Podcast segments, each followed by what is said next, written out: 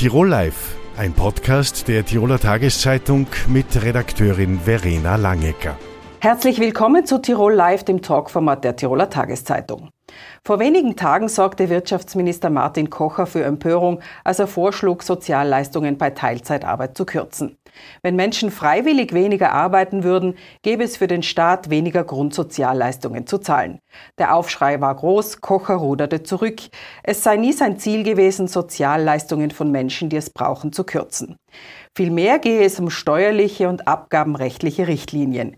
Diese machten es in Österreich seiner Meinung nach oft unattraktiv, mehr zu arbeiten, da der Gehalt sich nicht notwendigerweise ebenso erhöhe. Zu Gast ist Sonja Vöger-Kalschmidt, Landtagsabgeordnete der SPÖ und Frauenvorsitzende des, des ÖGB. Es arbeiten großteils Frauen in Teilzeit. Verstehen Sie die Aussage von Wirtschaftsminister Kocher? Na, in keinster Weise. Und vor allem diese Aussage äh, hat wirklich für unglaublich viel Wirbel gesorgt. Und äh, das Wichtigste aus meiner Sicht wäre mal zuerst zu klären, was ist denn Teilzeit? Weil ähm, wenn wir von Vollzeitbeschäftigung reden, reden wir von 35 Stunden oder mehr und das ganzjährig. Also das ist nicht dieser klassische Teilzeitjob nur ge äh, gedacht von 20 Stunden, sondern das Ganzjährige ebenfalls. Und da haben wir wirklich ganz viele Branchen, wo Teilzeit nur möglich ist. Und das ist zum Beispiel der Tourismus, der Sozialbereich äh, oder der Handel. Vor allem, weil ja da die, die Arbeitszeit äh, in die Randzeiten äh, gerückt werden und äh, durch das eigentlich viele äh, Teilzeitstellen geschaffen werden von Arbeitgeberseite.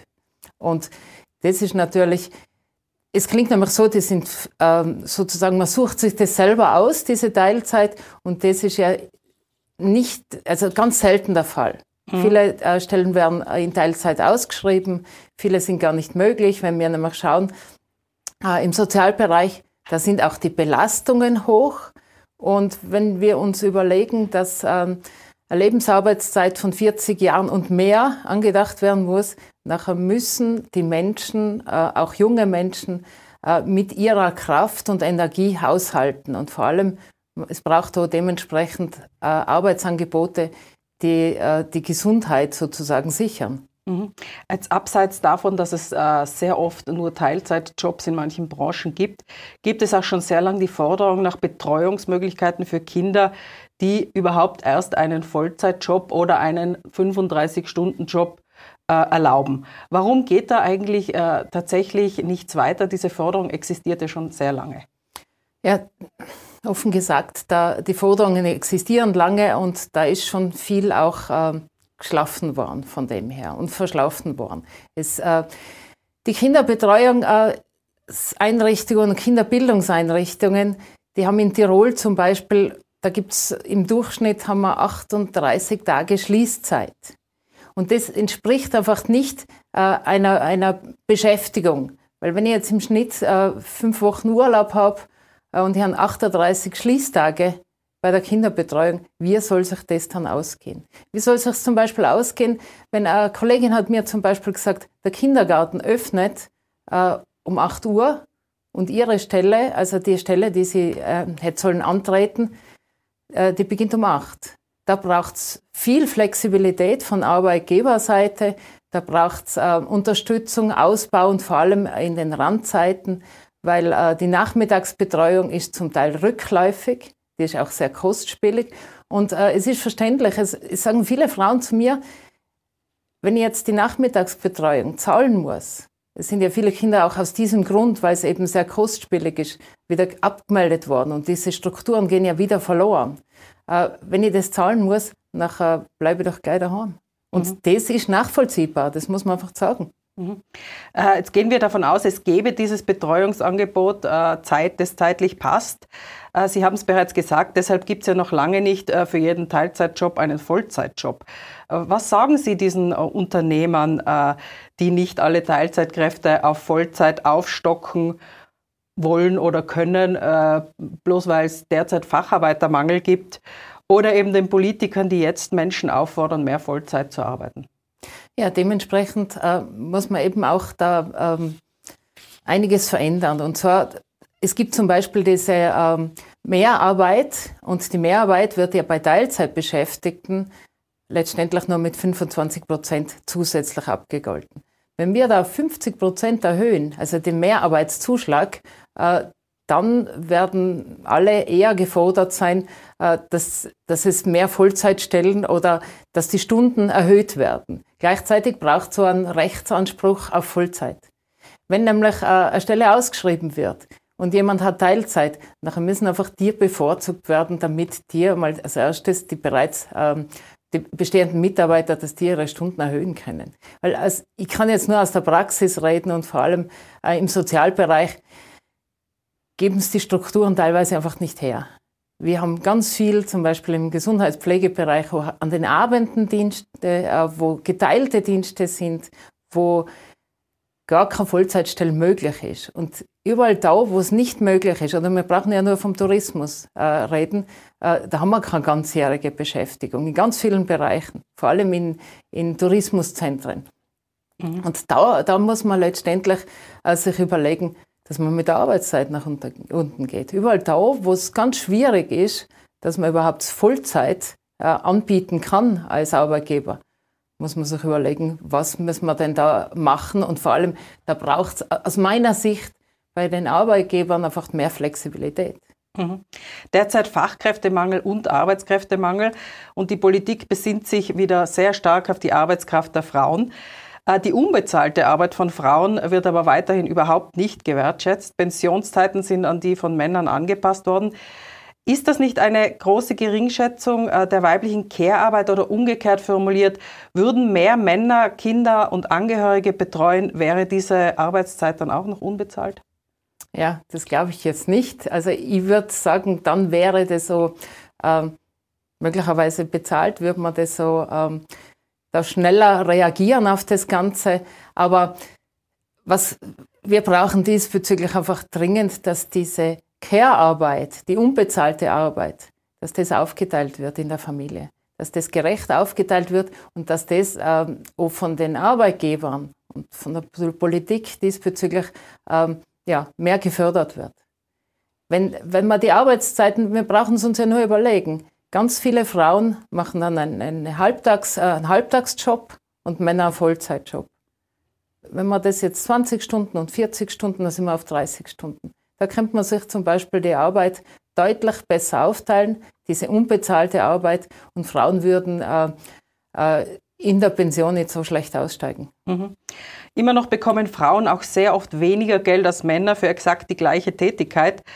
Äh, warum ändert sich äh, in puncto Transparenz äh, auch irgendwie noch nichts in den Unternehmen? Da muss man dazu sagen, in Bezug auf die Transparenz, das ist in Österreich auch etwas zahnlos, das Ganze.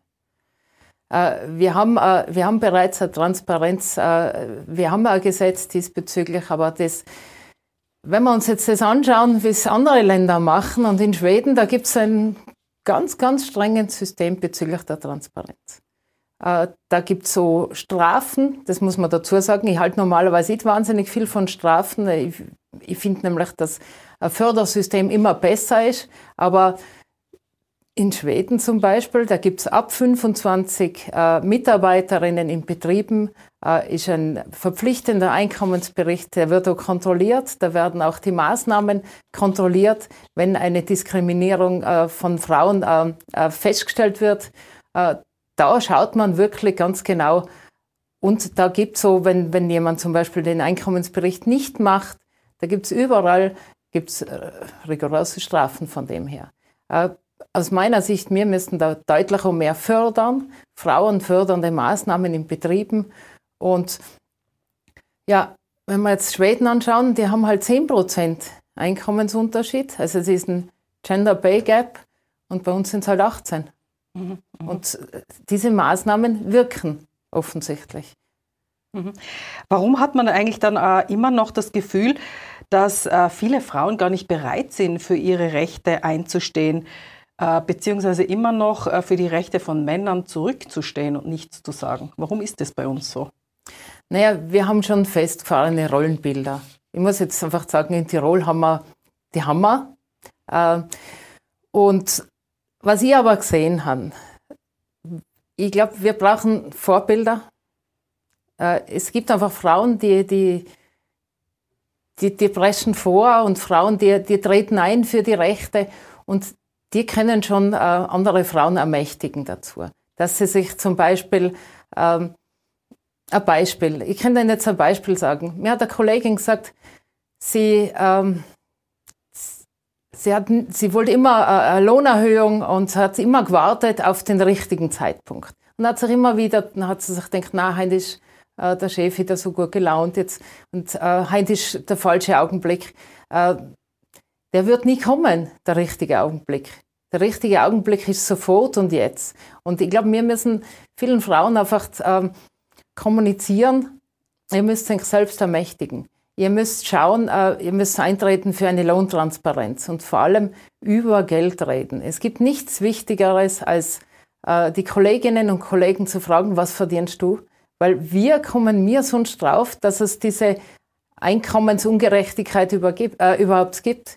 Das, das erfahre ich ja erst, wenn ich den Kollegen erfrage und zufällig erfrage, dass er andere Einstufungen gekriegt hat mhm. oder dass man Vordienstzeiten angerechnet hat. Man wird das nie sonst erfahren. Deshalb über Geld reden und vor allem darüber zu reden, dass man Lohnverhandlungen macht, dass man wirklich äh, einsteht. Und ich denke mal, wir müssen gegenseitig, äh, wir Frauen müssen uns gegenseitig ermächtigen, unterstützen und ja, gemeinsam auftreten. Und wann denken Sie, äh, das ist die Tiroler bzw. österreichische Gesellschaft bereit für tatsächliche Gleichberechtigung? Wann muss man sowas überhaupt nicht mehr diskutieren? Naja, es gibt also vom Wirtschaftsforum so, so eine Zahl, das ist angeblich in 132 Jahren, habe ich gelesen. Äh, das ist uns natürlich zu lang. Äh, ich glaube, dass ganz viele bereit wären. Ich merke auch in, in der jüngeren Generation, dass es ein Umdenken gibt. Und was ich auch oft her, sobald man viel in Diskussion geht, äh, dann kann man wirklich ein Umdenken bewirken. Und äh, ja, wir dürfen auf keinen Fall auf diese 132 Jahre warten. Es hat eh schon so wahnsinnig lang gedauert, bis es überhaupt seinen Weltfrauentag gegeben hat. Das ist jetzt 112 Jahre her. Mhm. Frau Vöger-Karl-Schmidt, danke für das Gespräch. Danke. Als Fasching, Fasnacht, Karneval oder auch als fünfte Jahreszeit werden jene Bräuche bezeichnet, mit denen die Zeit vor der 40-tägigen Fastenzeit gefeiert wird. Wamperlerreiten in Axams, Blochziehen in Fiss oder einfach nur Rosenmontagsfaschingsball. Fans des närrischen Treibens sind begeistert. Doch was steckt hinter diesen Bräuchen? Die Volkskundlerin Petra Streng ist Buchautorin und berät zum Thema Volkskultur. Herzlich willkommen. Was ist denn der Unterschied zwischen Fasching und Fasnacht oder gibt es überhaupt einen? Da gibt es eigentlich keinen Unterschied. Fasching und Fasnacht ist dasselbe. Es geht eigentlich äh, bei beiden um das Ausleben kurz vor der streng zumindest in früheren Zeiten streng reglementierten Fastenzeit. Also hier kann man sich noch einmal ausleben und der Unterschied äh, in der Sprache besteht eigentlich nur darin, äh, dass Fasching eher im deutschen, also süddeutschen Sprachen gebraucht wird und bei uns ist es die Fastnacht. Aber im Prinzip geht es um die Zeit vor der Fastenzeit. Mhm. Warum gibt es denn eigentlich so unterschiedliche Fastnachtbräuche in unterschiedlichen Teilen Tirols? Interessant ist in diesem Zusammenhang, dass gerade die Fasnachtsbräuche, die traditionellen, wenn man sie mal so nennen will, vor allem im Tiroler Oberland sind. Also im Tiroler Oberland und Innsbruck Umgebung. Im Unterland ist es da eher dürftig. Da feiert man eher den Fasching, so wie in Kufstein, Schwarz oder Jembach. Aber die Unterländer lassen uns nicht aus, die Oberländer sozusagen, sondern die haben dafür ein ausgeprägtes Berchten- und äh, Krampusbrauchtum. Mhm. Und, und aus welchen Gründen ist das unterschiedlich äh, in verschiedenen Orten? Ist es eine Art Wettbewerb, der vielleicht irgendwann einmal äh, in verschiedenen Regionen unter den verschiedenen Orten entstanden ist? Oder wie kann man sich das vorstellen? Na, es ist kein Wettbewerb. Der Wettbewerb ist jetzt da, wo man mit Augus Augen schaut, wie die Nachbargemeinde das macht. Aber es hat sich ganz unterschiedlich entwickelt. Die anderen haben äh, mehr Moderne hineingenommen, die anderen haben ihre traditionellen Momente wieder aufgenommen Formen und so kommt es eigentlich zu unterschiedlichen Ausformungen. Und das sind zum Teil auch für Fachleute nur minimale Unterschiede, sei es in den Kostümen oder sei es in einem, äh, gewissen Tanzvorgängen. Mhm. Das ist ja sehr aufwendig. Es gibt ja wahnsinnig schöne traditionelle Masken, etwa den Spiegeltuxer bei den Matschgerern. Äh, was hat denn dieser genau für eine Rolle? Warum sieht denn der genau so aus? Und gibt es vielleicht noch andere Beispiele, warum bestimmte äh, Masken, warum die Wamperler genau so ausschauen, zum Beispiel? Da muss man zurückgehen in die Kulturgeschichte. Man darf nicht vergessen, ich meine, es ist ja in keiner Gemeinde, auch nicht in Dauer oder ab, sagen wir mal so, der, die Idee gekommen, wir machen unseren Spiegelduxer so oder so, sondern man hat sehr viel aus dem Barocktheater übernommen, auch von der italienischen Volksoper. Und es ist so gewissermaßen als Kulturgut dann in die Fasnacht hineingekommen. Das ist der eine Grund. Deswegen auch diese opulenten, eben gerade bei den Spiegelduxern, diese opulenten Aufbauten, gerade auf dem äh, Kopf, also den Schein, wie man es auch nennt. Und da kommen Symbole dazu, die unmittelbar mit, mit dem Katholizismus, mit der Fastenzeit zu tun haben. Gerade die Spiegel. Es geht nämlich darum, was soll man tun in der Fasnacht? Man kann sich noch einmal so richtig ausleben und dazu gehört auch die Eitelkeit. Und die Spiegel symbolisieren die Eitelkeit und so wie beim, in Fies beim Blochziehen, äh, der Hahn, der symbolisiert die Wollust. Das sind alles Sachen, die man nur noch in der Fastenzeit ausleben kann. Verändern sich diese Bräuche eigentlich jetzt noch mit der Zeit oder bleiben sie bestehen, wie sie eben seit damals waren? Äh, Bräuche müssen sich verändern, sonst haben sie kein Leben. Also ich sage immer das einfache Beispiel, wenn man früher die Möglichkeit gehabt hätte, einen Fasnachtswagen mit einem Traktor äh, zu transportieren, dann hätte man es genutzt. Früher waren es halt Fuhrwerke. Also die äh, Fasnachten gehen auch immer mit der Zeit. Und ein ganz treffliches Beispiel dafür sind bei allen Fasnachten die Labra-Gruppen, also so eine Art Bänkelsänger, die das Dorfgeschehen, das landespolitische Geschehen, aber auch die Weltpolitik aufs Korn nehmen. Und da ist man aktuell und das ist moderne. Und nur dadurch lebt ein Brauchtum. Mhm. Stichwort Frauen, es dürfen ja jetzt auch Frauen mitmachen, oder? Äh, nur bei den Schellenschlagerinnen im Batsch, die auch das immaterielle Kulturerbe bekommen haben. Ansonsten sind Frauen im Hintergrund. Also die machen, sagen wir mal so, das Kostüme nähen und so weiter, wobei man in Sautens auch sagen muss, äh, dort nähen zum Beispiel auch die Männer. So ist es nicht. Aber das hat, äh, ist eine sehr komplexe Geschichte. Äh, das war vornehmlich die Kirche, die die Frauen zunehmend hinausgedrängt hat. Wobei immer mein schönstes Beispiel ist äh, Weiberfasnacht, die ja sagt man immer so in, in den norddeutschen Raum hin. Aber wir haben ein Beispiel schon aus dem 16. Jahrhundert, also vor vielen Jahrhunderten Jahren, aus Ladis im Oberen Gericht, wo es eine Weiberfasnacht gegeben hat. Und wo die Männer gewarnt worden sind, auf die Straße zu gehen, weil die Frauen verschleppen sie ins Wirtshaus. also es hat es auch damals bei uns schon gegeben. Am Mittwoch ist Aschermittwoch und damit Beginn der Fastenzeit. Wie wichtig ist denn diese Tradition, also die Fastenzeit noch äh, in dieser Zeit, in der aktuellen, mit äh, einem ständigen Plus bei Kirchenaustritten? Ja, man muss dazu auch wieder ein bisschen zurückgehen. Äh, der Aschermittwoch war früher nicht so streng reglementiert, sondern manche Fasnachtsgruppen auch in Tirol haben sich sozusagen eine Auszeit oder ein Verlängern äh, ausbedungen und haben den Naz vergraben oder den Fasching äh, verbrannt, erst am Aschermittwoch nach der Messe. Also einfach ein bisschen hinauszögern. Und inzwischen ist das ganze Jahr auch abgelöst worden vom äh, ja, mehr oder weniger opulenten Heringsschmaus. De facto ist es halt so, dass man als volkskundlicher Hinsicht äh, einfach das beobachten kann. Die strengen Reglements von der Kirche gibt es nicht mehr. Früher hat es ja die Heiratsverbote gegeben. Es hat die Tanzverbote gegeben. Man hat sogar verboten, äh, dass man zwischenmenschlichen Verkehr ausüben darf. Und inzwischen hat sich das so geändert, dass manche Leute sagen einfach, ja, wir nehmen die Fastenzeit als Auszeit, ein Wellnessurlaub sozusagen. Frau Streng, vielen Dank für das Gespräch. Gerne. Das war Tirol Live. Die Gespräche mit unseren Gästen sind wie immer nachzulesen in der Tiroler Tageszeitung, nachzuhören in einem Podcast und nachzusehen auf tt.com. Tirol Live, ein Podcast der Tiroler Tageszeitung. Das Video dazu sehen Sie auf tt.com.